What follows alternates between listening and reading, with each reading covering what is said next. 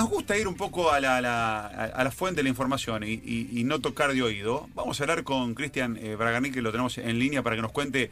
Si- se armó todo un malentendido que él le sugería a Crespo poner un equipo, esto y lo otro, y de vuelta. Vamos a la fuente directa. Cristian, ¿cómo te va? Pablo Giral te saluda. Estamos con Pablo Ladada y con Gustavo Cherry. ¿Cómo andás? Buen día. Buenas tardes ya. Hola, ¿cómo te va? Buenas tardes, Pablo. Buenas tardes para todos. ¿Cómo andás? Eh, prefiero ir a la fuente y preguntarte, ¿se armó mucho el lío? ¿Se malinterpretó algo que dijiste? Eh, eh, contanos un poco todo esto, respecto de qué equipo debía poner Crespo y demás. Es que yo no dije que Crespo debía poner ningún equipo, no sé quién. Claro.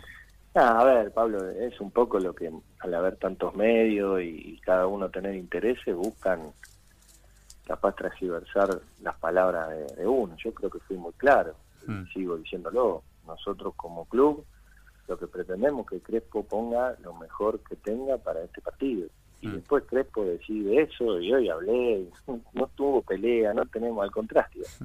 Tenemos la mejor, estamos muy contentos con él, con el profe Coan y, y bueno, entiendo que en un momento de esto donde Boca y River están peleando un torneo, necesiten buscar donde no hay. Acá creo que fuimos claros y, y no hay más nada. ¿no?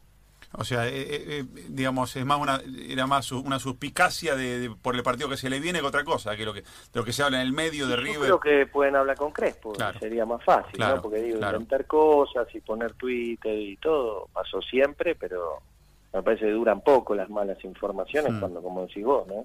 Mm.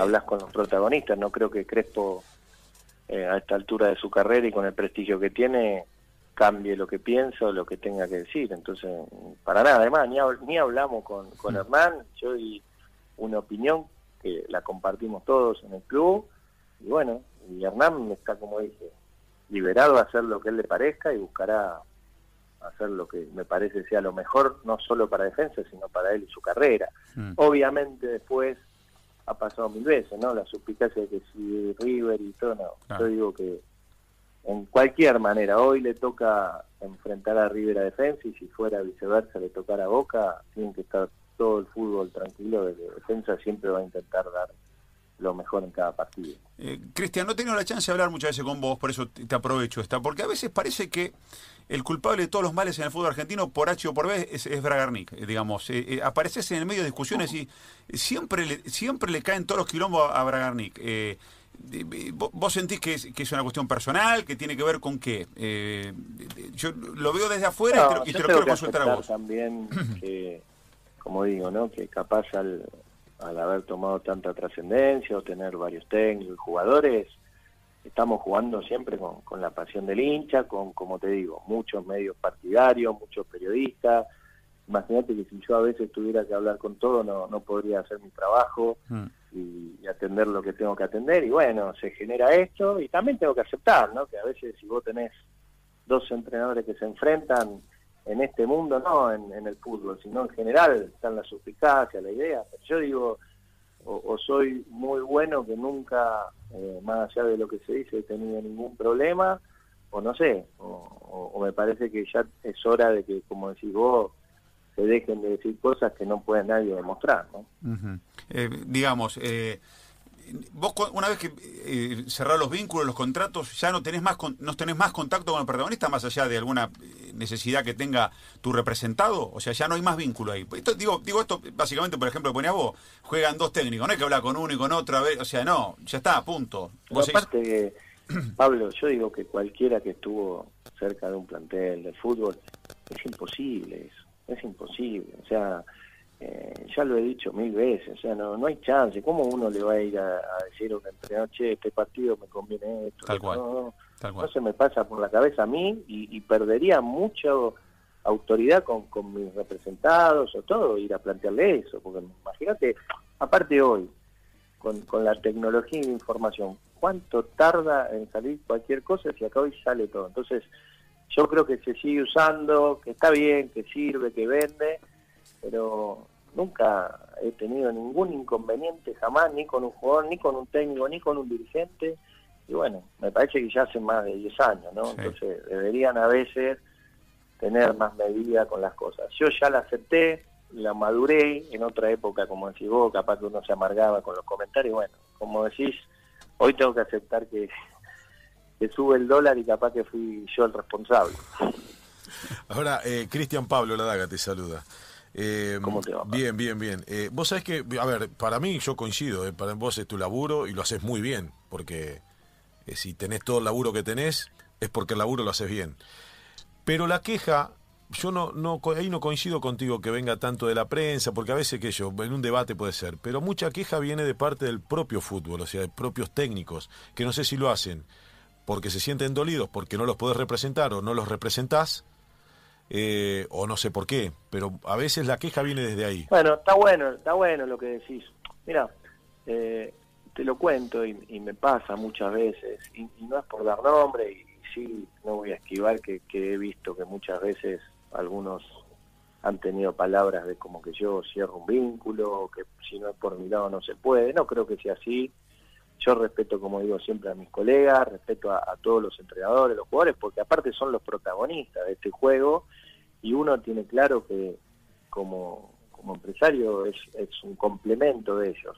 Obviamente que cuando uno eh, va sumando más jugadores a la empresa o técnicos, toma una envergadura que, que, empieza a generar esto, que parezca uno que es más protagonista que ellos. Yo internamente no lo veo así.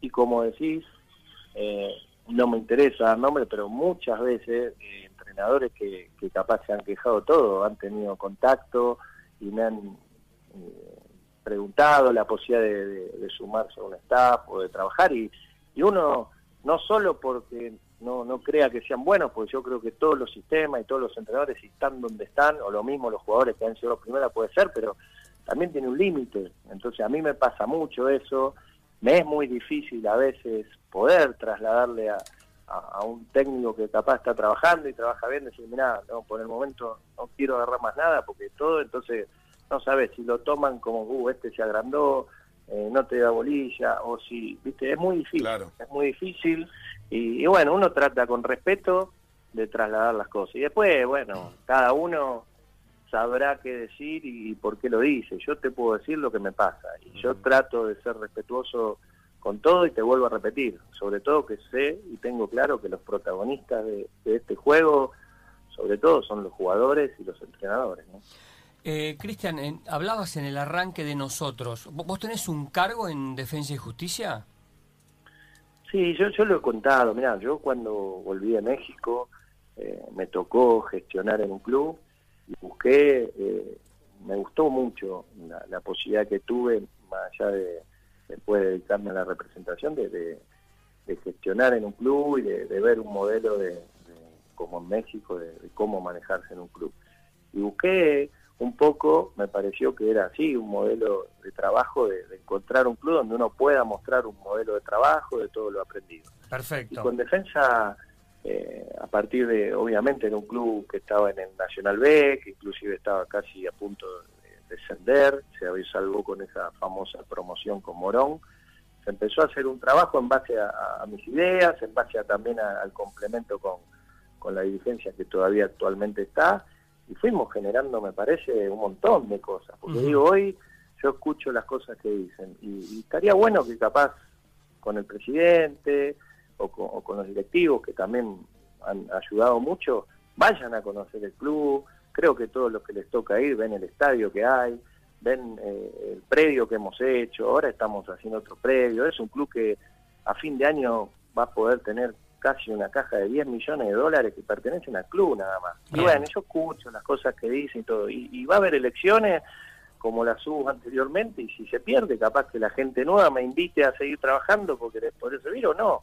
Bueno, uno se fue encariñando y también, soy sincero, para mí fue una posibilidad de, un modelo de trabajo que me generó otro tipo de ganas. Voy a decir, bueno, este que trabaja gratis lo hace por... No, no, pero para mí fue mostrar un modelo de trabajo con entrenadores, con jugadores que posteriormente me traen una ventaja eh, con otras instituciones o con el exterior. Entonces yo posicioné en base a defensa también un trabajo y un modelo que es el que me gusta. ¿no? Ahora, Entonces, entiendo. Esa es un eh, poco la relación. Eh, entiendo, o sea, vos sos parte del staff de Defensa y Justicia, digamos, por todos los logros que se han hecho, porque es el club que has elegido como para traerlo como modelo. Ahora, Sí, eh, no, vos... es que lo elegí, se dio ahí. Bueno, se dio.